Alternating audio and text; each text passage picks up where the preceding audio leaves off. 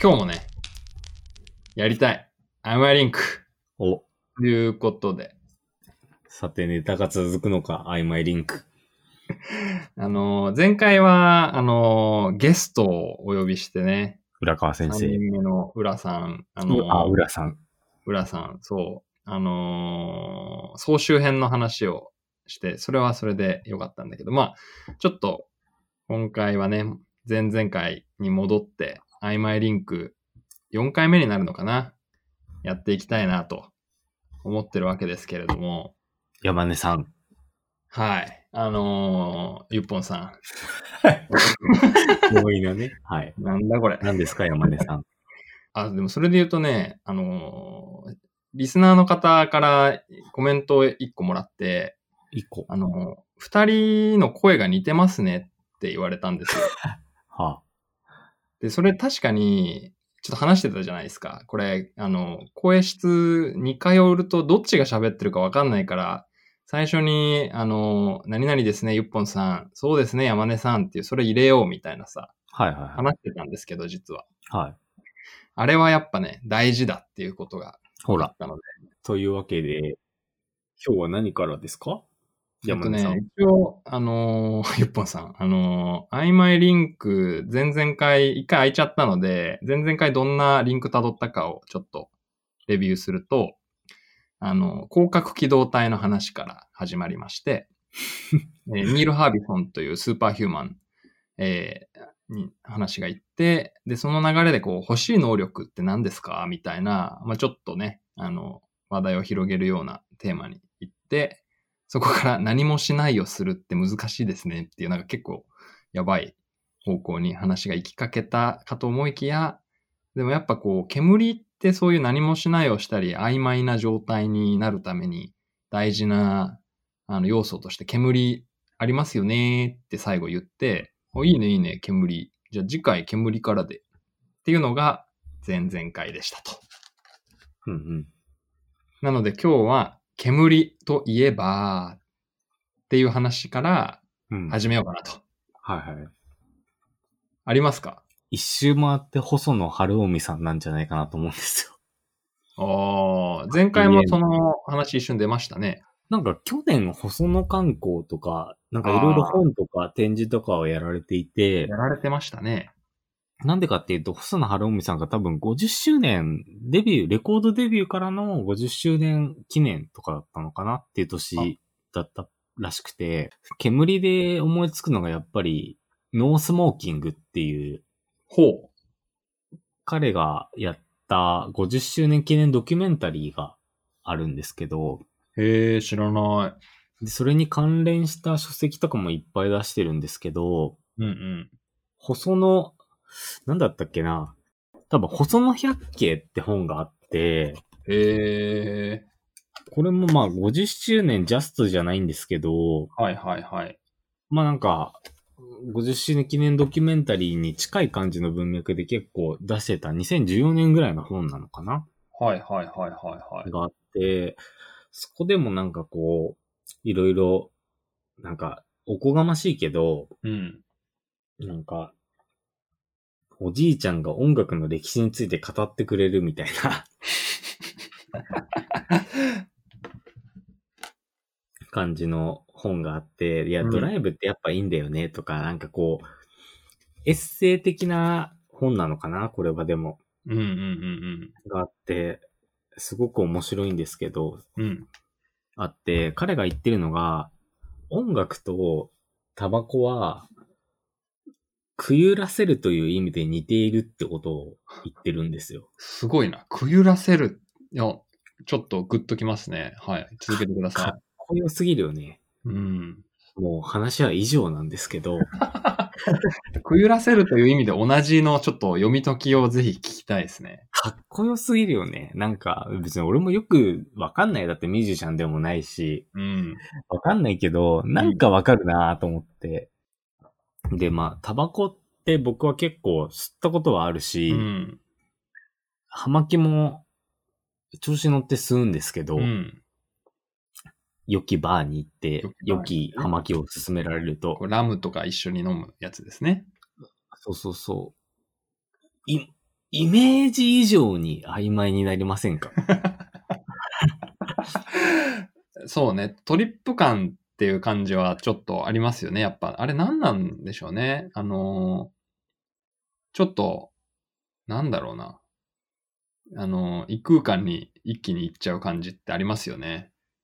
そうそうそうそう。で、これは細野さんが言ってた気もするし、はい。ゆただ、ただ、その、細野さんの本とか映画とかを見ながら、夢で見ただけなのかもしれないけど、はいはいはい。なんか、煙ってやっぱり大事だよねっていうことを雑に言うと、細野さんも言ってたと思うんですよ。曖昧になるために。うーん。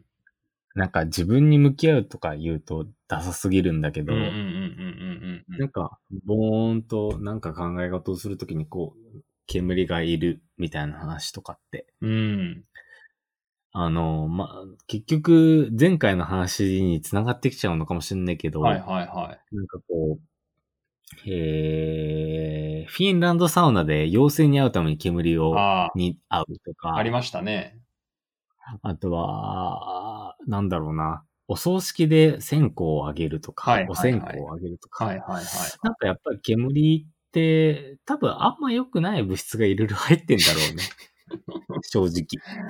うん。煙そのものに。うんうんうんうんでも、なんかそこのなんか人間的な何かを麻痺させながら、なんか原始的な何かにこうアクセスする、うん。なんかの媒体なような気はしていて、うん。はいはいはいはいはいちょ。っと左肩が痛くなりながら、僕はお香を毎日焚いてるんだけど、黙 々。なるほどね。あ、じゃあそれで言うと続いていいですかもちろん。なんか、その今の、その、匂い、でそのなん、なんでしょうね。煙が、その、なんで曖昧になるかって話に今戻ってきたかなと思ってて、で、それ、はいなんはいか要素が2つあるなと思って、あの、整理し始めるんですけれども、お得意の。ロジカル。あの、 なんか一個は、その視覚的にちょっとこう、ちょっと見えなくなるじゃないですか。煙がくゆると。まあ、まあそうね。ちょっとまあ大体煙のシーンは結構暗いところでそう。くゆらせるから。そうそう。あの、バーの薄暗いバーで、あの、ろうそくだけと思ってて、煙がこう、あの、葉巻の煙がちょっとくゆってるとかもそうだし、あの、お香とかね、お線香とか、あの、お部屋であげるときも、ギンギンにこう、ビカビカに光焚いてる場所というよりも、ちょっとこう、ほの暗いというか、なんかそういうちょっと視覚が若干こう、見えなくなる感じは一個要素としてあるなと。で、もう一個はが、今言ってた匂いの話、あの、だなと思ってて、僕次のキーワード、匂いっていう風に継ぎたいなと思うんだけれども、はいなんかあの、匂いって、あの、これすごく、あの、あの、共感してもらえる人多いと思うんだけど、あの、あある匂いを嗅いだら、突然小さい頃こけ、例えば土の匂いを嗅いだら、こけた、小学校の時こけた時の記憶を思い出すとか、なんかあのー金木犀の香りをね、秋になってくると、香ってくると思うんですけど、はい。あれを嗅ぐと、ふわっとこう、ああ、金木犀、秋だ、みたいな、そういう匂いって、すごくこう、浄土に働きかけるというか、記憶をこう、ジャッキするっていう話があるじゃないですか。でうんなんだなんでしょうね。今こ、この瞬間、この場所にいるんだけど、あの、小さい頃にこう突然トリップするとか、あの、あるいは、去年の秋もこれここで嗅いだなとか、なんか自分の存在を曖昧にするっていう意味で、あの、すごくつ強く働きかけるなーっていうふうに思ってて、そういうのなないですか、ゆっぽんさ匂い。ん。うん。なんか、それで言うと、なんか、どっちもあるなぁと思ってて、うん。なんか前回の話でも僕の幼い頃とか、若い頃の思い出のなさに驚愕してた。あそういう話とだ思うんもでんすけね。はいはい。 なんか、僕はどっちかっていうと、匂いみたいなのは、どっかに引き戻すというよりは、うん、 どっかに持っていくために、匂いを嗅ぐことが多く て、おーなんかいいですね。や山井さんの答えにあんまピンときてないんですけど、うんステップなんですけど、うん。人生で初めてもう弱い30を超えて、はいはい。初めて香水を買ったんですよ。ああ、それはいい話だね。続けてください。マルジェラのレプリカシリ ーズを。生きってるでしょ。生きってる。結構生きった。うん。生きってるの。生きってるのよ。うん。レイジーサンデーモーニングとか、なんかスプリングなんちゃらかんちゃらとか、うん。なんか結構、わけわかんないやつ3つ、ズドンって買ったのよ。はいはいはい。香水わかんねえし、一生買わんねえかもしんねえから。はいはいは結構1万ぐらいすんのにいはい。、はいはいはいはい。マルジェラね。うん。経済回してやろうと思って。いいですね。割とこう、スイッチするために匂いって大事なんですよ。わかる。それはとてもよくわかる。で、なんで大事なのかっていうと、うん。五感っていうと、ちょっとダサいんですけど、我々のジャンルで五言感うと。ダサくないよ。ちょっと五感。五感のことばっかりダサいね。五感っていうとダサいんですよ。わ私の概念では。そうなの。うんちょ、ショックだな。五感大好きだからな、俺。要は、リ僕は全てのことをリアリティで語りたいと思ってるので、ああ。現。実感というか、はいはいは。まあなんかたまたま感覚値が5つのセンサーからなういるん。何かっていうのを分解してるけど、うん。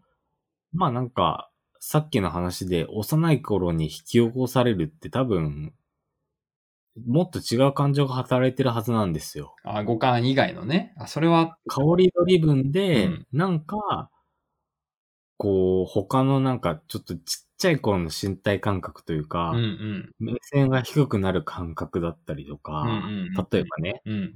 こうなんかじとっと熱い感覚だったりとか、うんうんうんうんなんかいわゆる触覚、聴覚、視覚とか、なんかそういういわゆる五感とは違う、もうちょっとクロスに結びついてる何かが引こさ、引き、うんうん。誘引されてる部分とかは絶対あると思ってて、はいはいはい。だからリアリティで語るべきだと僕は思っているし、はいはいはい。最近はそうなってきているというかうん、うんうんもともと VR とか、その会話で言うと、うんうん。身体性だったりとか。うん。うん。何の話これ。いや、煙からの、なんでしょうね。お、あの、匂いからの、おこ、五感、五感とは言いたくない話。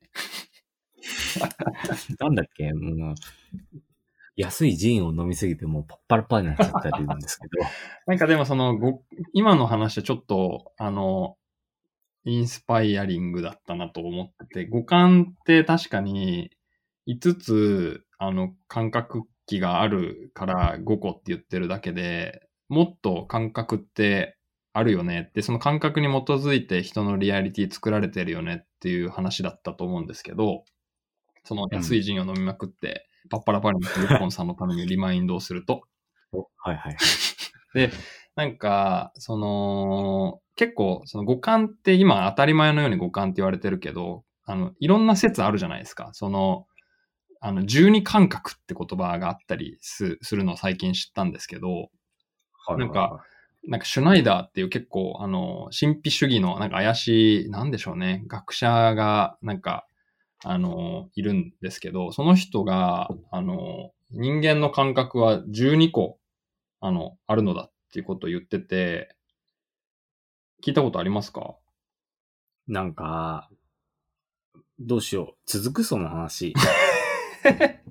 個人の感想で言うと、うん感覚が何かあっても良くないっていう方が幸せだと思うんだよね。ああ、あ、それは、別に、目しか見えない人もいるだろうし、おでも、まあわかんない。触覚しかないというか、肌感覚しかない人もいるだろうし。うんうんうん。でも、それが世界なのであれば、その世界をどう楽しむかでしかないから、極論はね、いや、いい話だな。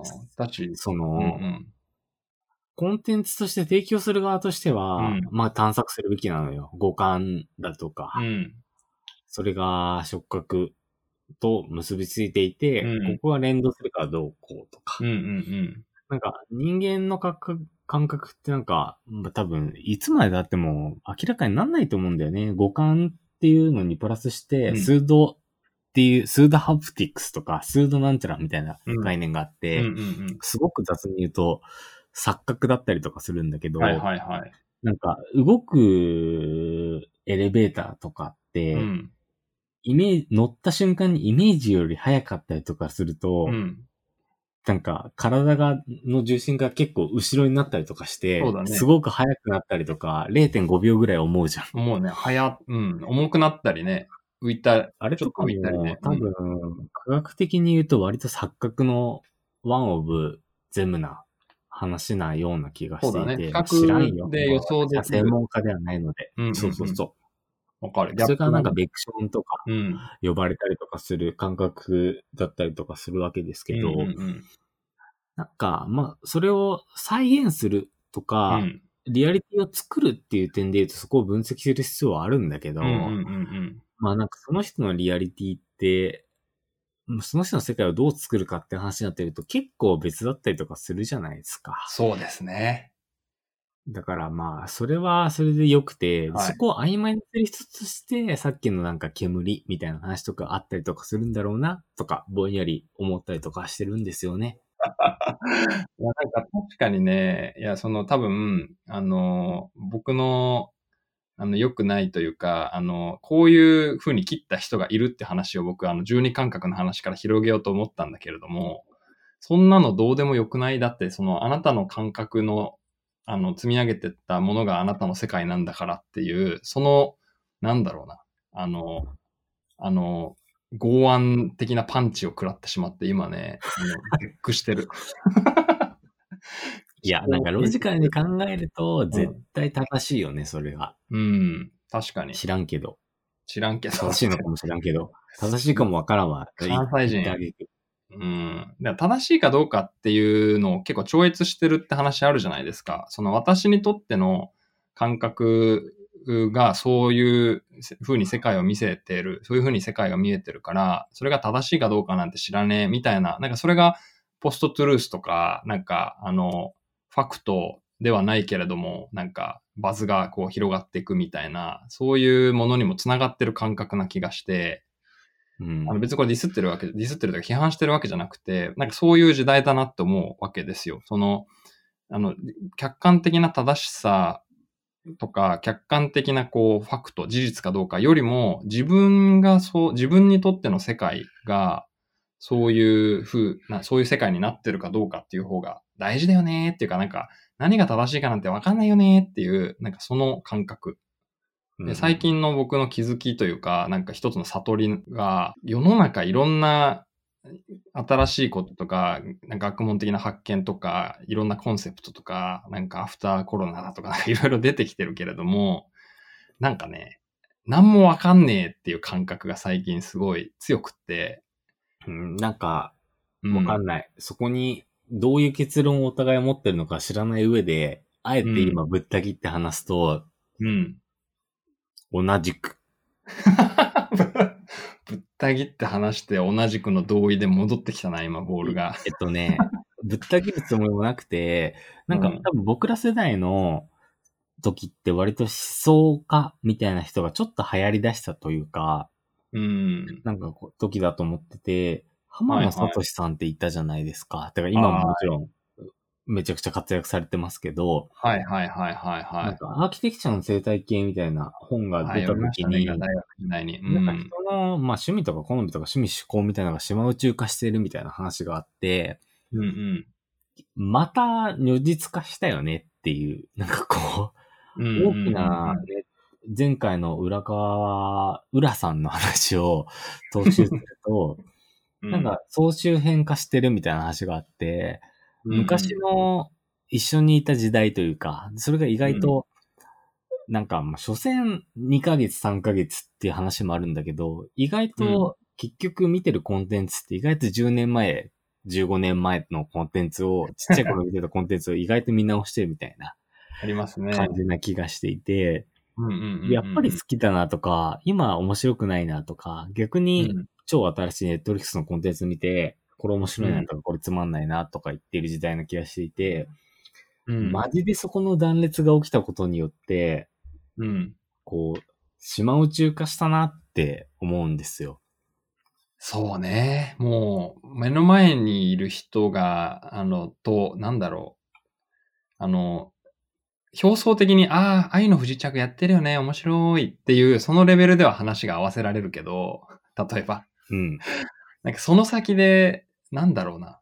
あの、その人が見たようにそのドラマを見たかとか言い始めるともうわけわかんなくなるじゃないですか。そうそうそう。結構、それで言うと面白い話があって、うん面白くないかもしれないんだ けど、なんか、はこう、やっぱ物理的に空間を一緒にするっていうことって意外と大事なんだなって思ったことがあったのよ。めっちゃ大事よね。あわかる。続けてください。なんか、まあ、このご時世なんだけど、うん。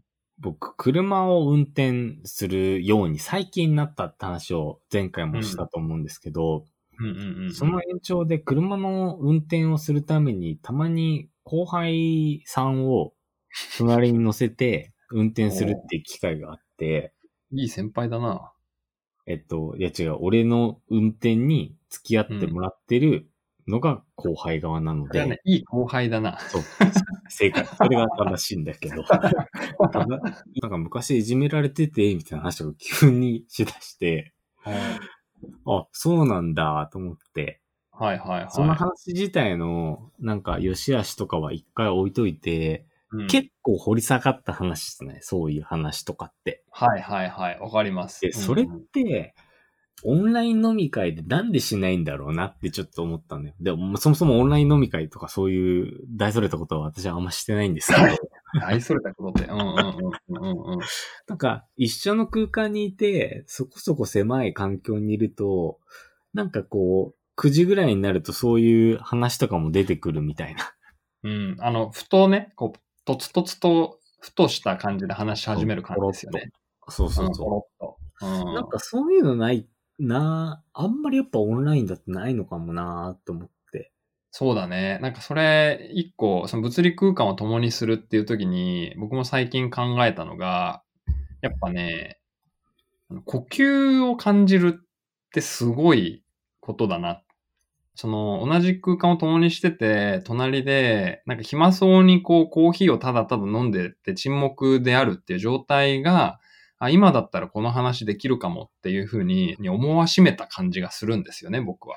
呼吸を感じる感じとか、息を、あの、共有する感じ、空気を共有する感じっていうのかな。多分なんか役割あるんだろうね。一緒にの空間にいるっていうだけで。役割があると思うし、その役割を肌で感じられるから、やっぱ人は対面で会いたいって思うと思うんですよね。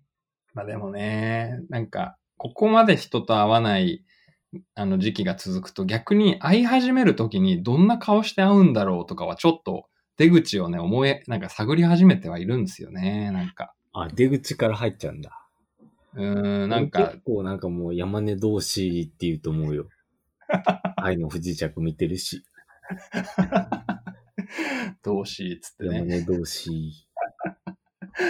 いやいや、ちょっと、これ待って、曖昧リンクのキーワードがだいでもと、あれだな。あのでも、呼呼吸の話も。吸から、どこまで行きました、えっとね、一応、あの、私、あの、ちゃんちゃんとしてるから、あの、手元でメモってて、はい煙から、ほし細野晴臣さん行きまして、そこから匂いっていう風になって、で、匂いから、えっと、五感とは言いたくないけど、その人の感覚みたいな、まあ、五感みたいな話に行って、で、その後ね、世界は何もわかんないんですよって話に行って、その後、物理空間を共にするとか、車の運転するって話来て、呼吸っていうところまで来ましたね。呼で人に呼吸を、そうそう、呼吸を感じるっていうのがあって、で、あの、人と会いたいですねっていうので、ちょっと最後、キモい流れになったっていう。いや、多分現実感と存在感っていう話は結構明確に分けるんですよ。臨場感と、なんか存在感は違うよ、みたいな。臨場感と存在感が違う。うん。それこの話は、や山根がググって来週説明してくださいって話なんですけど、それちょっと、来週そこから始めましょうか。キーワードを探す旅なんでね。え、キーワード何にしましょうかねテレイグシステンスにするか、臨場感臨場感と存在感は違うからね。なんかそこら辺の話を整理して、次から繋げるのがいいような気がしますけどね。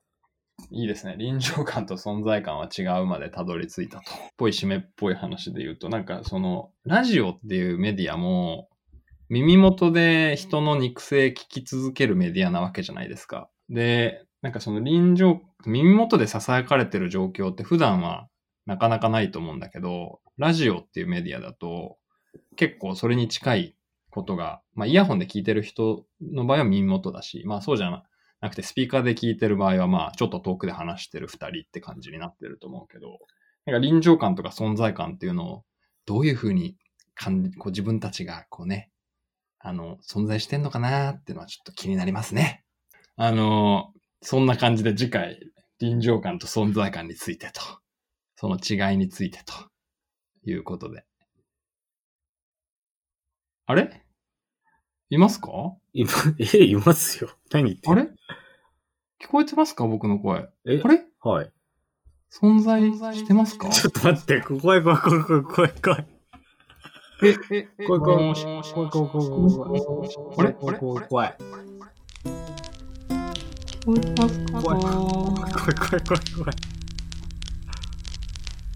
怖いなぁ怖いなぁ